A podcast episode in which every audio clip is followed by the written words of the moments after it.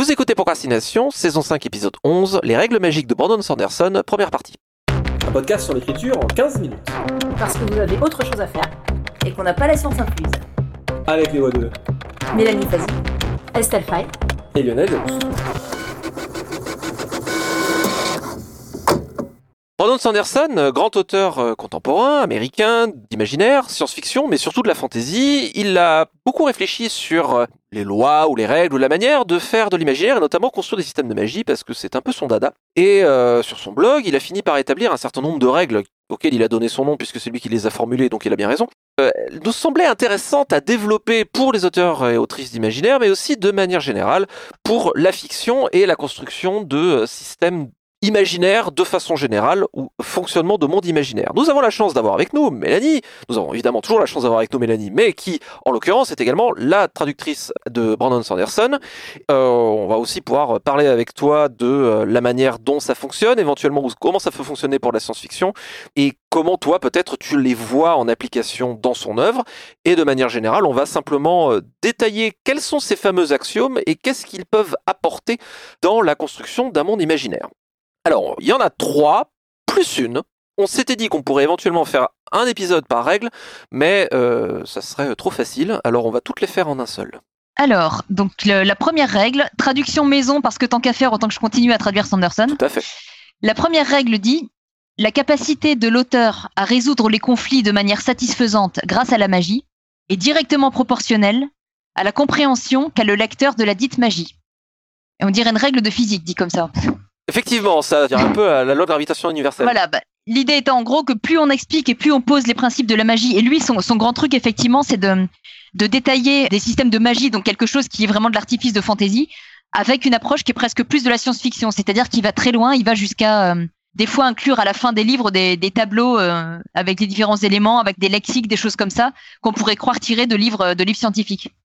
Donc il pousse vraiment ça très loin. L'idée étant que donc, plus on explique le fonctionnement de la magie et plus elle a des règles concrètes, plus il va être euh, satisfaisant ou intéressant ou ludique de voir en gros comment les personnages se sortent de situations à partir de ces règles très précises qui sont assez proches finalement des règles de, jeux vidéo ou de jeux de rôle ou ce genre de choses.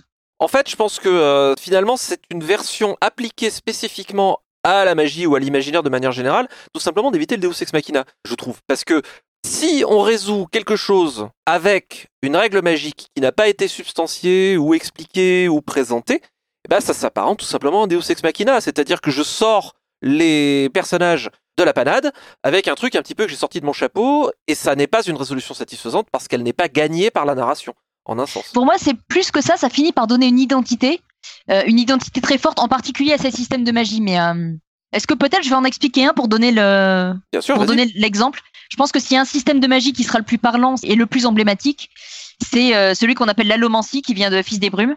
Donc Fils des Brumes, euh, on est dans un univers où il y a trois types de magie différents qui sont détaillés au fur et à mesure et qui ont tous en commun de fonctionner avec les métaux. Elle s'appelle euh, donc l'allomancie, la ferrochimie et l'hémalurgie. Et je suis allée réviser parce que parce que c'est hyper complexe et que j'avais oublié des choses entre temps. Donc le- les personnes qui s'appellent des allomanciens ont des pouvoirs qui sont liés à des métaux. Mais en fait, on a différents types d'allomanciens qui ont chacun un pouvoir spécifique lié à un métal spécifique. Je vais donner des exemples précis, mais donc les allomanciens, pour pratiquer leur magie, ont besoin de métaboliser des métaux. Ils se baladent avec des petits flacons qui contiennent un métal dans lequel il y a des copeaux métalliques minuscules. Et donc, avant un combat, par exemple, ils avalent ce- ces métaux. Et donc, ils brûlent ce métal à l'intérieur de leur corps. Ils débloquent un pouvoir qui va leur permettre de, faire tout un tas de choses que, dont il va trouver énormément d'applications dans le roman. Et pour donner un exemple très précis, deux des pouvoirs qui servent beaucoup dans les combats, ce sont, alors les allomanciens ont des noms, il y a ceux qu'on appelle les aimants, par exemple. Les aimants, c'est le fer, donc ils brûlent du fer et peuvent, comme le dit le nom, attirer des objets métalliques vers eux. À l'inverse, on a les lance-pièces qui consomment de l'acier pour repousser des objets métalliques au loin. Donc, euh, dit comme ça, ça a l'air d'une règle un peu arbitraire. Et ça nous donne, par exemple, des combats qui sont extrêmement visuels et très très forts et qui sont vraiment l'identité de Fils des Brumes. C'est-à-dire des combats où les personnages volent euh, dans les airs. Pourquoi Pas juste parce qu'ils peuvent voler dans les airs, mais parce que, par exemple, ils vont se propulser sur un objet métallique au sol, se propulser vers le ciel, ou bien, euh, à un moment donné, il y a un palais qui a des flèches métalliques, ils vont s'attirer vers la flèche métallique et donc voler dans les airs à travers ça. Et les combats ont une identité visuelle extrêmement forte. Vous parlez à n'importe qui qui a lu Fils des Brumes, il va vous parler de ces combats allomantiques. Donc c'est pas simplement éviter le Deus Ex Machina, c'est créer quelque chose de très très spécifique. je vous ai pas perdu avec les explications parce que c'est très précis en fait. Alors, Donne envie de lire Sanderson pour euh, celle qui l'a pas lu en fait ici. euh, voilà. Bah, l'allomancie, je dois dire, moi qui suis pas forcément branché système de magie, règles de fantasy et tout, l'allomancie, je trouve ça vraiment brillant. Je pense que euh, ce qu'on peut dire aussi sur la première règle, c'est que euh, il n'y a pas de jugement de valeur aussi derrière. C'est que c'est vraiment pour ça qu'elle est formulée avec la capacité de l'auteur à résoudre un conflit. C'est proportionnel à la compréhension que le lecteur en a. Parce que, euh, pour prendre l'exemple que tout le monde connaît, pour prendre Tolkien, il y a très très peu de choses qui sont résolues avec la magie. Chez Tolkien, la magie, Sanderson, je crois lui-même, en parle comme étant une magie plus floue par rapport à la magie dure, Oui. comme on pourrait comparer la hard science en SF et euh, je dirais le space up plus à la Star Wars. Dans Tolkien, la magie, c'est plus une présence inquiétante, diffuse, dangereuse. Il faut pas s'en servir parce qu'en plus on risque d'attirer l'attention de Sauron. Et euh, les rares fois où la magie est utilisée pour résoudre un conflit, en général, elle, elle entraîne des conséquences plus graves. Quand euh, Frodon utilise l'anneau pour se tirer des Nazgûl, bah, c'est une erreur puisqu'il devient invisible, mais il devient d'autant plus visible pour les Nazgûl. Ça ajoute aussi un élément de suspense en fait, c'est-à-dire à partir du moment où on sait qu'il y a des limites, à partir du moment où on sait qu'il y a certaines règles, on a presque le suspense de comment, à partir de tout ça, on va se sortir d'une situation. Euh, Est-ce que la magie floue ne, ne crée pas cet effet-là? Elle en crée, elle en crée d'autres, mais pas celui-là. Bah après, là-dessus, euh, donc euh, moi à la base, euh, quand j'étais jeune, j'étais rôliste, euh, donc euh, j'étais maître de jeu, tout ça.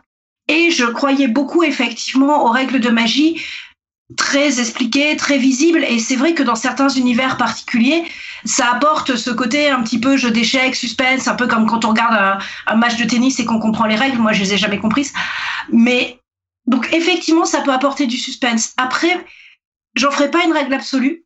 Et disons, pour moi, l'essentiel, c'est beaucoup plus de sentir que derrière, il y a effectivement une cohérence de l'univers magique. Mais le fait qu'on la saisisse ou pas en tant que lecteur ou en tant que spectateur, me paraît pas si essentiel que ça. Ça dépend vraiment du projet. Et là-dessus, j'ai deux exemples. Bah, c'est la première fois donc euh, que j'ai vu un film de Miyazaki. Et c'était Princesse Mononoke. Et à l'époque, je m'y connaissais beaucoup moins dans toutes les cultures et les mythologies, donc euh, dans lesquelles ce film prenait source, qui était aux racines de ce film vraiment. Donc, ce qui fait que je comprenais pas plein de choses sur la manière dont le surnaturel, dont la magie fonctionnait dans Princesse Mononoke. Mais je sentais que derrière, il y avait un univers hyper riche, hyper cohérent. Et je le sentais, je le pressentais sans le comprendre. Et quelque part, ça m'a fait une révélation un peu. Et il y a beaucoup de livres de fantasy ou plus généralement sur le world building, on saisit pas tout et même parfois par volonté de l'auteur, je pense, ou en tout cas on peut pas tout saisir forcément dans le premier livre. Euh, je pense par exemple donc dans La Pointe de l'épée d'Hélène Kushner, dont je suis hyper admiratrice. Il y a visiblement beaucoup de discussions philosophiques qui courent dans les universités de ce monde, mais je suis pas sûre qu'on ait toutes les clés pour les comprendre. Dans en tout cas le premier tome, qui euh, peut aussi être lu en tome unique. Et le fait qu'on n'ait pas toutes les clés pour comprendre toutes ces discussions philosophiques, je trouve que ça ouvre d'autant plus la porte à l'imagination. Et par exemple, quand j'écris de la fantaisie, par moment on dit euh, donc oui, mais toute la magie est pas expliquée dans tes livres. Oui, je sais que j'explique pas tous les systèmes de magie ou les systèmes mythiques. Je les connais par contre. Je connais vraiment comment fonctionnent tous mes systèmes de magie, ou par exemple, euh, dans le cas d'un éclat de qui est du post-apo, comment fonctionnent toutes les énergies de mon monde post-apo. Et vraiment, elles fonctionnent, enfin, je les ai bossées avec des scientifiques et tout. Simplement, je mets pas ça en avant, parce que c'est mon choix pour plein de raisons dans ces livres, parce que c'est ce qui marche avec l'histoire.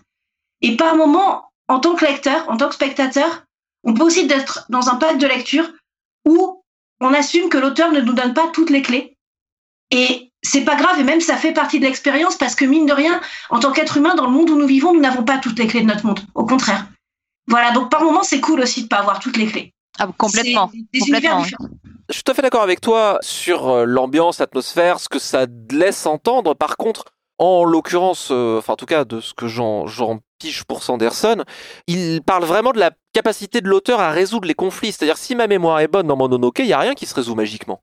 La magie est présente, la magie est, mais elle, elle est un peu à la Tolkien, elle est un peu plus une force diffuse, Non, quand même, mais à la incompréhensible. fin de Princesse Mononoke, quand même, justement, hein, tout ce qui joue autour du grand cerf et tout, c'est quand même des conflits vraiment, disons, en tout cas, beaucoup portés par le surnaturel. Oui, mais la résolution n'est pas une résolution, en tout cas de mémoire. hein. Peut-être je dis une grosse bêtise, mais la résolution c'est pas une résolution euh, par un biais surnaturel qui est amené. Bah, la résolution aussi du voyage de Shiro, tu vois, par exemple, et euh, donc euh, qui est souvent pris comme exemple de soft world building, quoi. C'est la manière dont Shiro réagit. Elle cherche un peu à faire son chemin dans un monde dont elle a les clés autant par instinct que par observation. Mais dont on n'a jamais une carte complète des règles en fait. Et elle non plus n'a carte complète. Et par exemple, donc quand elle nettoie l'esprit de la rivière polluée, là c'est vraiment aussi comment elle agit par instinct, par observation, par déduction. On n'a pas toutes les clés de comment ça se passe. Et pourtant, il y a une résolution quand même de quelque chose, on va dire, de surnaturel, qui est peut-être pas le bon mot, parce qu'après, je m'y connais pas encore assez en surnaturel japonais, mais, mais voilà, il y a quelque chose de surnaturel dans cette résolution qui n'est pas expliqué par un jeu de règles qui nous est donné à l'avance. Et pourtant, cette résolution fonctionne parce qu'on sent que symboliquement, on sent aussi que dans la construction de ce monde, c'est évident que ça peut se passer comme ça. Et faire sentir cette évidence sans expliquer les règles, je trouve que c'est super fort aussi. Et c'est juste des identités différentes de monde. Mélanie parlait de l'identité justement donc de Brandon Sanderson et effectivement un système de règles magiques très fort peut donner une identité très forte à un monde. Euh, je pense par exemple aussi aux Chroniques des Crépusculaires de Mathieu Gabory avec toute la magie des danseurs qui a un côté potentiellement super cruel et ça teinte vraiment le monde quoi. Et c'est super fort et c'est un de mes livres cultes. Mais aussi pareil, j'apprécie vraiment d'avoir ce côté très euh, donc règles posées. Bah il y a même un jeu de rôle sur les Crépusculaires donc euh, dans un univers auquel ça va donner une vraie couleur et en même temps par moment de me laisser prendre en tant que spectatrice mmh. ou lectrice dans un univers dont j'ai pas toutes les clés. Bah, je suis assez d'accord. J'ajouterais, en fait, le, chez Sanderson, ça fait partie du projet esthétique, si je puis dire, de traiter la magie comme une science et pousse ça assez loin dans une autre série qui est les archives de Rochard où on a des ingénieurs qui créent des appareils qui fonctionnent à partir de la magie. Il va nous en donner le fonctionnement très précis. Là, on est vraiment dans le projet esthétique aussi. Alors, je pense que euh, c'est un échec d'arriver à traiter les trois règles en un épisode, mais ce n'est pas grave. Est-ce que nous y arriverons en deux? Eh bien, ce sera le projet. Nous vous donnons rendez-vous euh, dans 15 jours pour continuer à parler des règles magiques de Brandon Sanderson. C'était Procrastination, merci de nous avoir suivis. Assez procrastiné, allez écrire et à dans 15 jours.